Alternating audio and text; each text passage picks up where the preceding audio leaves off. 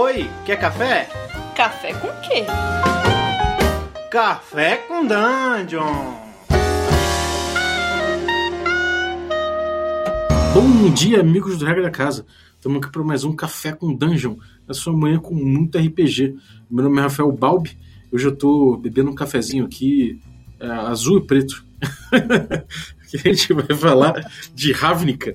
E para falar de Ravnica, eu trouxe aqui o Cairo Alchemist, mais uma participação desse, desse grande desse grande mito aí das redes sociais. Fala aí, cara, beleza? bom dia, galera. Bom dia, Balbi. Tô aqui tomando meu cafezinho expresso, moído na hora. E a gente vai falar um pouquinho desse livraço, né? Ravnica. Exatamente.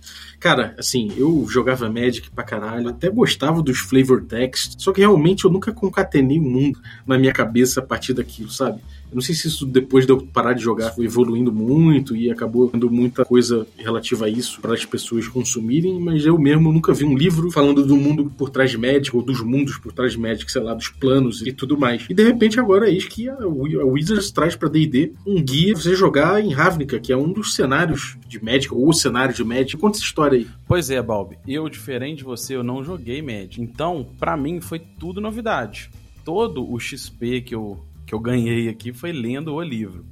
Mas eu acho que a galera, quando lançou, né, o pessoal pensou em lançar esse cenário, eles pensaram no modelo duplo. Então, é, ganhar um pouco desses jogadores que jogam ou jogaram para ter um reconhecimento ali, né, uma visão ali em cima desse cenário famoso. Mas mesmo para quem não conhece nada, que é o meu caso, nunca joguei Magic, não conhecia nada. O livro ele se explica per si. Ele, ele é para você ler ele do início ao fim. Você tem todo o material que você precisa ler para jogar nesse cenário é, de fantasia urbana que é o Rato. E, cara, o que, que você achou? O que, que o, primeira cara, leitura, então, o que, que, que te seduziu? Beleza. O que me seduziu foi o seguinte: quando eu comprei o livro, eu comprei ele sem uma grande expectativa. Eu tava na expectativa do Eberron. É, antes, né, quando vi os previews, eu esperava que o cenário que viesse fosse Eberron para ter essa pegada. Eu penso assim, a gente tem o Forgotten Realms como cenário principal do D&D. Quando você quer pegadas mais low magic, você tem que trabalhar um pouco ou pegar outros jogos da, no sistema 5e, né, como Middle Earth. E aí eu já estava esperando um cenário montado para alta magia. Eu esperava que fosse seu Eberron veio Ravnica, que eu não conhecia. Peguei o livro sem uma grande perspectiva mas eu fui surpreendido positivamente. É, no, eu vi uma discussão há pouco tempo, um, um enquete no Facebook, quais livros do D&D te, te surpreendem, né? O Ravnica tá dentro. Eu li ele há pouco tempo, eu peguei ele no final do ano passado, terminei de ler semana passada uma primeira leitura, né? Tô montando agora a ideia para a próxima campanha e eu achei ele fantástico. Por quê? Primeiro, você tem no livro muita ferramenta boa para trabalhar a alta magia. Em qualquer tia, todas elas têm uma boa sustentabilidade, é, é bem robusto todo o material para você jogar num cenário de alta fantasia, de alta magia. Ele é um livro de fantasia urbana e ele me tirou muito da zona de conforto de um cenário de fantasia medieval clássico. É, em Ravnica, por exemplo, você tem jornal impresso. Você tem restaurantes flutuantes. Então, um cenário de alta tecnologia e alta magia. Mas o que eu gostei é que ele não é só um cenário. Ele traz um monte de elemento mecânico alinhado no sistema que ajuda a dar cor pro cenário. Então, isso que eu achei muito bacana, porque eu vi ali muito trabalho por trás do que tem no sistema da quinta edição e meca mecânicas para você usar que alinham o cenário no jogo, né? Eu achei muito bom. Que foda. E, e esse dar cor ao cenário foi, uma, foi um trocadilho, cara?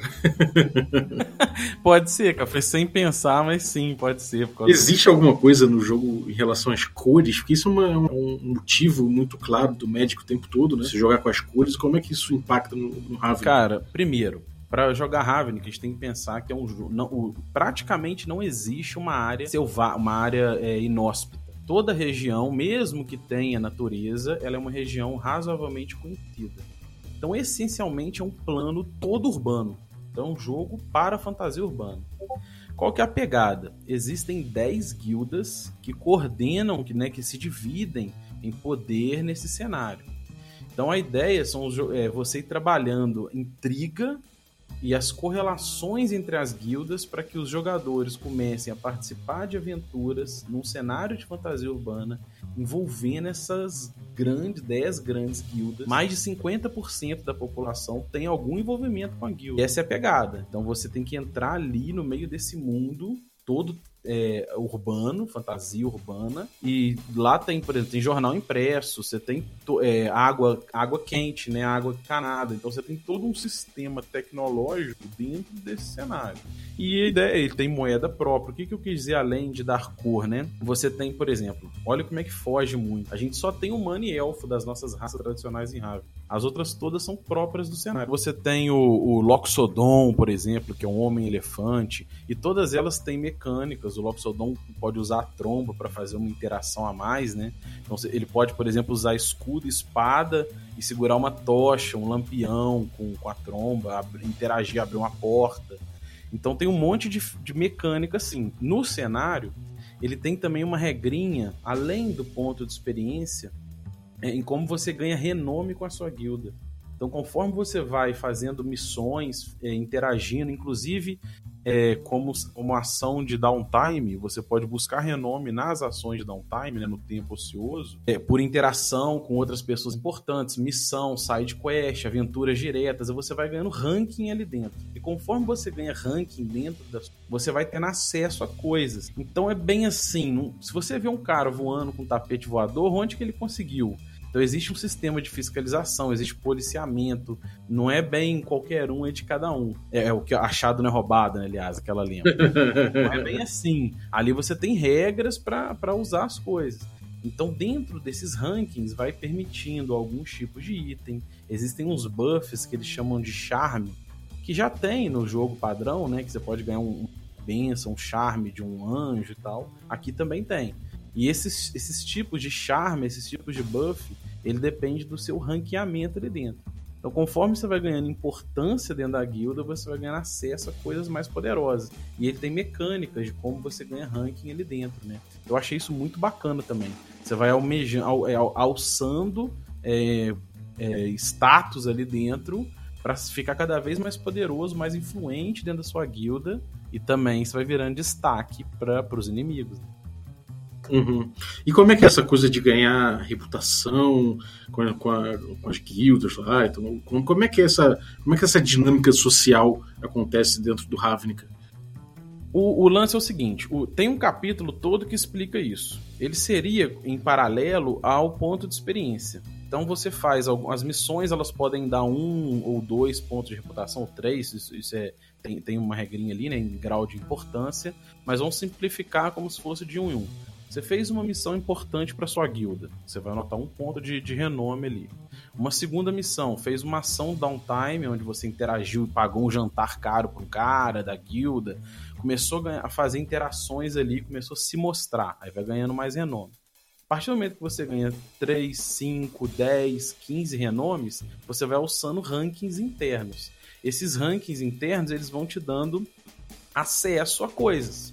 Resumidamente é isso. Então seria um, um, concorrente ao XP. Talvez é até mais legal, isso que eu vou começar a pensar agora, de não usar XP no jogo, né? Eu já não gosto de usar XP nos jogos, nos jogos mais atuais que eu mestro. Eu prefiro usar é, você conquistar a evolução em nível por arco de jogo, né? Atingindo objetivos. E aí isso, em paralelo, pode ser uma forma de você premiar é, diariamente o jogador, né? Por missão, por aventura, ele ganhar esses renomes. Isso parece bem maneiro. E isso pauta o jogo? Você acha que é isso que vai pautar o jogo? Qual a experiência que você pode esperar de Ravnica? Cara, eu acho que sim. A sensação que eu tive... O, o livro ele tem um capítulo inteiro de que seria para o mestre, né? Como você pode criar aventuras dentro desse cenário. E eu acho que boa parte da pauta ele tem a ver com isso, são as relações de guilda. E o, o que é bacana é que você pode também fazer tudo sorteado. Você pode sortear o, o vilão, o objetivo em comum, o, o, principal objetivo da guilda, o objetivo secundário, é, isso pode ser tudo sorteado. Então, se você quiser fazer uma coisa totalmente random, você pode sortear a guilda de cada jogador, né, o, as, as, os detalhes que cada um tem dentro da guilda, o tipo de objetivo principal que aquela guilda está caçando, dá para sortear tudo. E aí, conforme você vai ganhando renome ali dentro, você começa a ser alguém em destaque, né? Imagina como se fosse assim um, por exemplo, né, tem uma guilda aqui, deixa eu pegar aqui o nome de cabeça que eu ainda não decorei todas. É, tem uma guilda aqui que é a guilda militar. Aí, deixa eu pegar aqui o nome deles. Eles são o, o Boros, a Legião de Boros. Ele é a, ele é a Liga Militar. Então, como se fosse o nosso sistema militar. O cara vai virar um tenente, vai virar um general. Então, esses caras, esses, esses, esses personagens que vão ganhando muito destaque ali dentro, ele vai ser alguém que a sociedade conhece. E aí, inimigos internos, olha que viagem, pode ter até inimigo interno querendo te derrubar, alcançar o seu, o seu, o seu, o seu lugar, né? Inimigos internos ou externos começam a te conhecer melhor, e aí pode rolar essas intrigas internas, né? E isso pode tudo virar aventura. Tudo isso pode virar aventura. Porra, parece bem maneiro, cara. Agora, é, essa textura do Magic, né? Essa coisa de. Magic são Planewalkers, é, é, que estão lutando pela, é, por, pelos planos e mandando suas áreas de influência, seus elementais, não sei o que, dependendo da cor. Esse tipo de coisa você vê de alguma forma se traduzir sobre os magos, sobre os, a galera que opera magia, é, sobre as classes de forma geral. Você vê esse, essa textura de você ter um deck, de você controlar poderes é, relativos à sua cor e tal. Você vê isso, essa, essa coisa do Magic. É, falando em termos de, de, de baralho mesmo, de, de, do jogo de baralho que você está ali, né? Um, um, componente, face a face e tal. Isso tudo se traduz de alguma forma no cenário, ou pelo menos hum. é, em alguma mecânica, em algum tipo de personagem que você pode fazer? Como é que é isso? Não que eu tenha visto, talvez tenha me passado despercebido, porque eu não tenho muita familiaridade com Magic. Mas tem de cara, de cara. A pegada do, da história, ela tem a ver com isso. Qual que é a pegada? essas guildas elas viviam por um, um pacto mágico né, que perdurou por milhares de anos. Então não, não tinha guerra, não tinha intriga entre essas guildas porque eles eram presos a um pacto. Mas esse pacto se encerrou. E a partir do momento que esse pacto se encerrou, com 10 mil anos é, depois né, do, do encerramento do pacto, a, começou a rolar uma briga entre as guildas, um acesso a poder, porque não tinha mais esse pacto mágico que protegia. Então o plano entrou em guerra, vamos dizer assim. E aí um, um, um cara que é conhecido como Pacto Vivo, né, o, Guild, o Living Guild Pact, esse cara, ele, ele tem um poder da palavra. Uma das guildas, ela fez um sistema de segurança que foi ativado e esse cara ganhou esse poder, ele virou o Pacto Vivo e ele tem o poder da palavra. O que ele fala acontece. Então ele virou uma autoridade poderosa ali dentro. Só que ele é um Planewalker poderoso. Então ele tem que lidar com coisas extremamente poderosas. Seria tipo o, aquele herói da Marvel, o Doutor, Doutor Strange, né? O Doctor Strange. Ele lidar com esse grau de, de, de coisa. Então, em vários momentos, ele não está presente ali em Ravnica. E é nesses momentos que ele fica, às vezes, anos ausente, em que as guildas têm que se virar. E os líderes de guilda, eles são extremamente poderosos. Na capa do livro, a gente tem ali uma, uma moça que é o Mizete, que é a guilda de alta tecnologia, né, que investe nisso. E no fundo tem o líder da guilda, que é um dragãozão. E esse dragão é o fundador da guilda, cara. Ele tem 15 mil anos. E ele e tem a ficha dele no livro. No final do livro tem a ficha de todos os, os Guild Masters, né? Vamos dizer assim. E, e tem, a do, tem, tem dele, tem a do demônio. Então o nome dele é Niv Mizet. Tem a, a ficha dele lá no final. E as, os chefes de guilda são criaturas extremamente poderosas. É, é, é elfo lit, é um dragão com 15 mil anos de vida. São dríades poderosas, né? Fadas, aliás, poderosas. Então é tudo. É demônio. Então são criaturas extremamente poderosas. E, e essas criaturas que estão trabalhando nos seus rankings tem as fichas de todos os NPCs de cada guilda e tudo. E essas criaturas que trabalham ali no, no dançar de poder das guildas.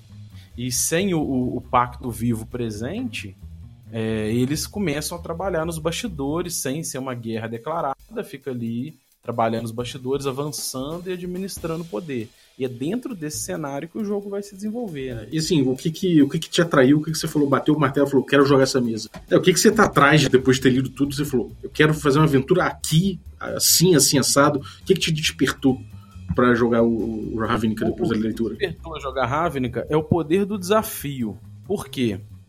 Eu, eu pessoalmente, eu gosto de cenário low magic e, e, e até com baixo nível de poder.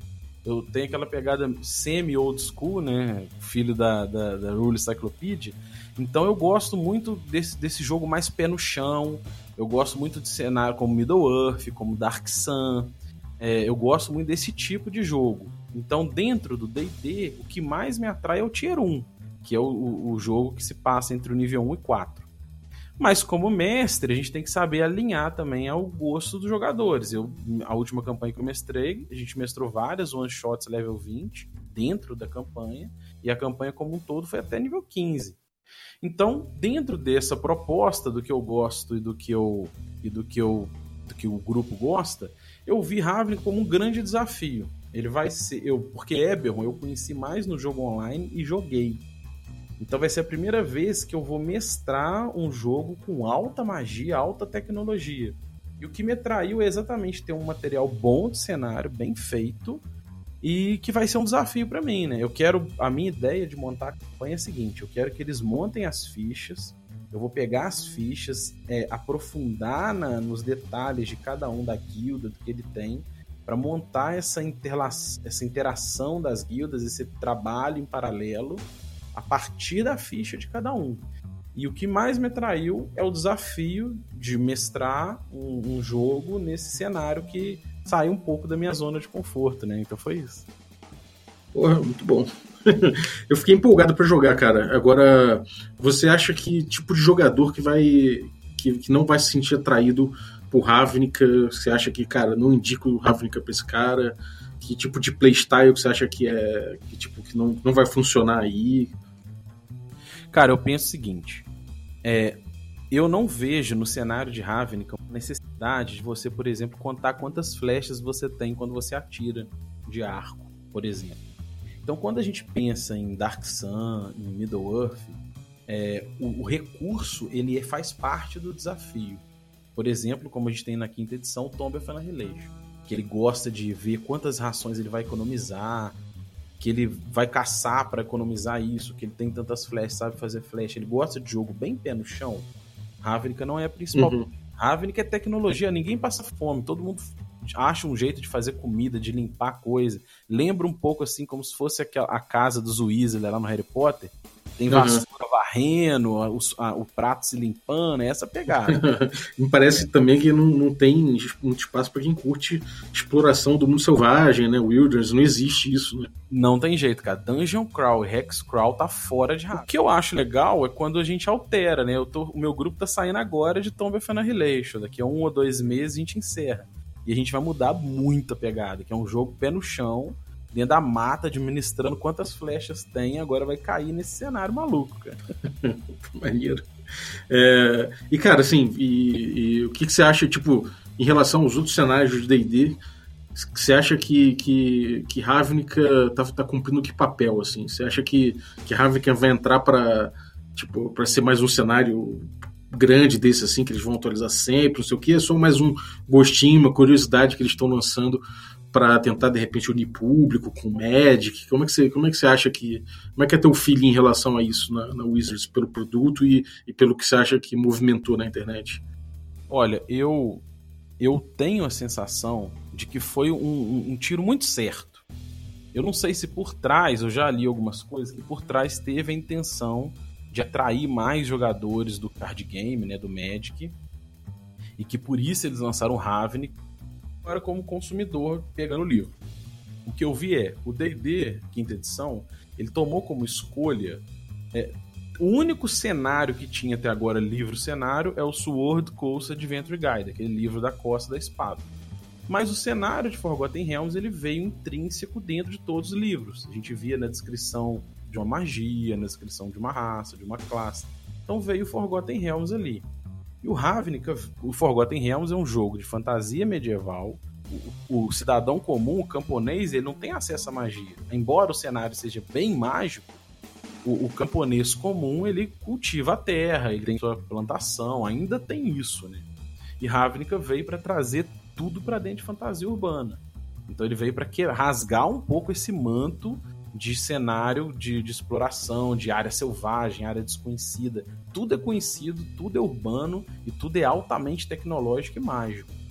Então, essa foi a pegada do Ravnica. Eu não sei se vai vir outros suplementos com essa pegada. Talvez eu sinto falta na quinta edição agora de ir para outro extremo, né? Você tem o Forgotten Realms que é mais ou menos no meio.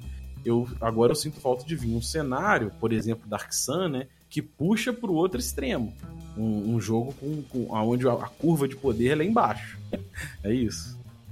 Maneiro. E, bom, cara, valeu aí. Eu acho que a gente deu uma, um apanhado geral bom aqui sobre Ravnica.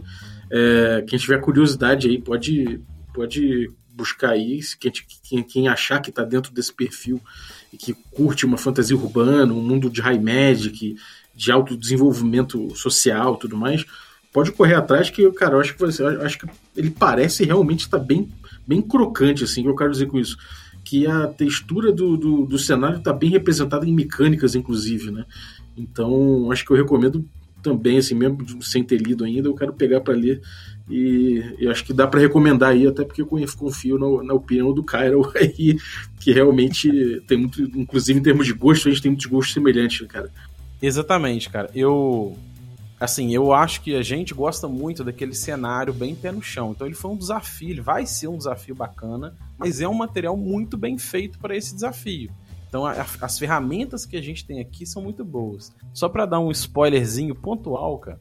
Eu, é, lembrando do seu Instagram que você falou sobre as criptomoedas, cara, cabe aqui dentro perfeito uma pegada usando as criptomoedas. Eu tô pensando nessa ideia, a gente vai trocando ideias sobre isso. Ah, cara, em breve eu vou fazer o um episódio aí, porque eu já, já sei quem, quem eu vou chamar para trocar uma ideia sobre criptomoedas. E quem não sabe, foi um desafio que eu lancei no Instagram, falando, é, é, chamando todo mundo a, a dar uma, uma, uma, opção, uma versão de como seria uma criptomoeda no mundo de fantasia medieval. E eu quero usar isso em Magic Punk, né, no cenário que a gente está, no cenário que a gente tá jogando D&D no regra da casa, no nosso stream. Então, a melhor, a melhor descrição ali de um sistema de criptomoedas para fantasia medieval eu vou trazer aqui no podcast, se o cara aceitar, óbvio. Mas já sei quem é, já sei a versão final da criptomoeda que eu vou usar no cenário. Então, em breve vai ter um episódio aí falando sobre isso. E, porra, cara, vamos trocando essa ideia aí, porque eu também tô...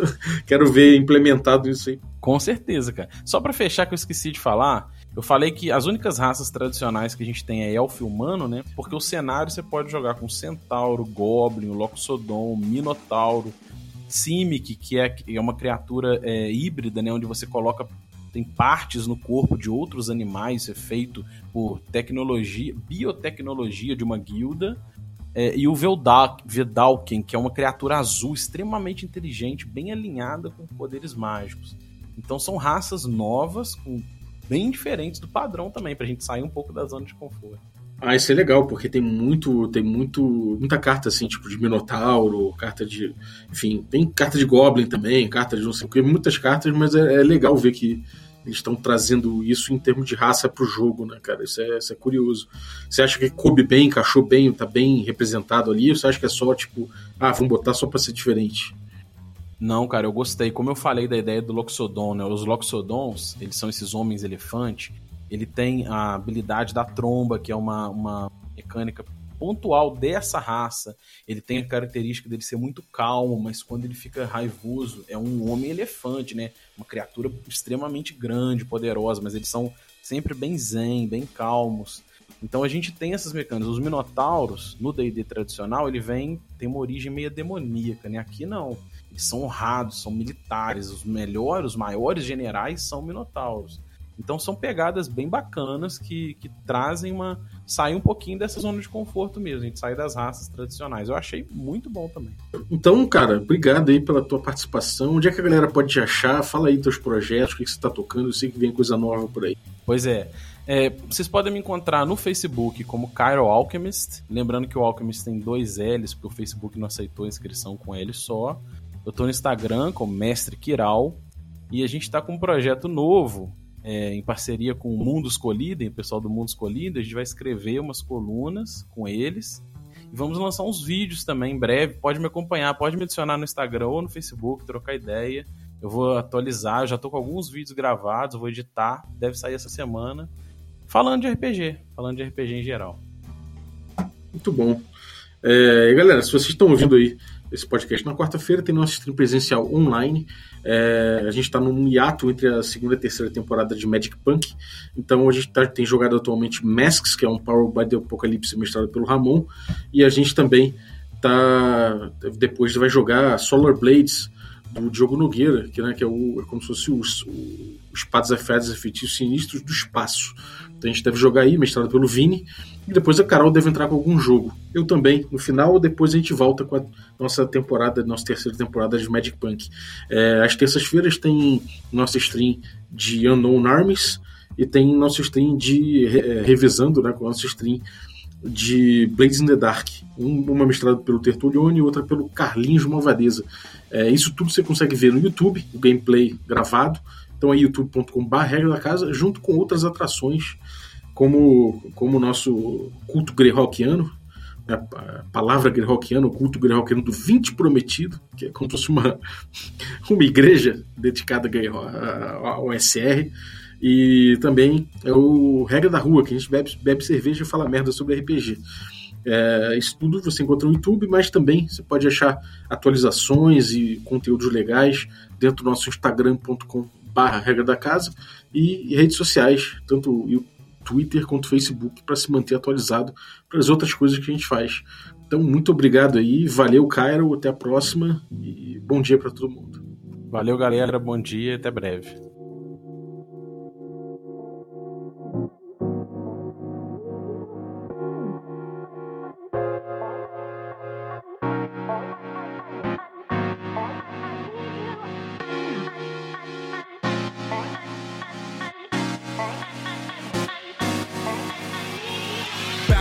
Just bounce to it. Everybody wanna come, I'm announcing it. I'm always gon' get it, I'm always gon' get it. Even if you sit back denouncing it. But I'm a good kid, I rock gold, I'm never gon' sleep with ya. I loved you, I've been wrong, but let me see the whole damn picture. But damn, I got it. Super motherfucker when he popped it. Fake ass ride when he copped it. Rode the snowmobile, so I know it's real. Nobody's ever really gonna stop it. Goddamn, yes ma'am. Can I do what I can as a man? Can I be what I said? Do it better than anybody who's really trying to be my fan. But come I'm hanging out with a vehicle. Ride through dirty, everybody sees you. While I drink my drink, you do your thing. Wake up feeling like you are.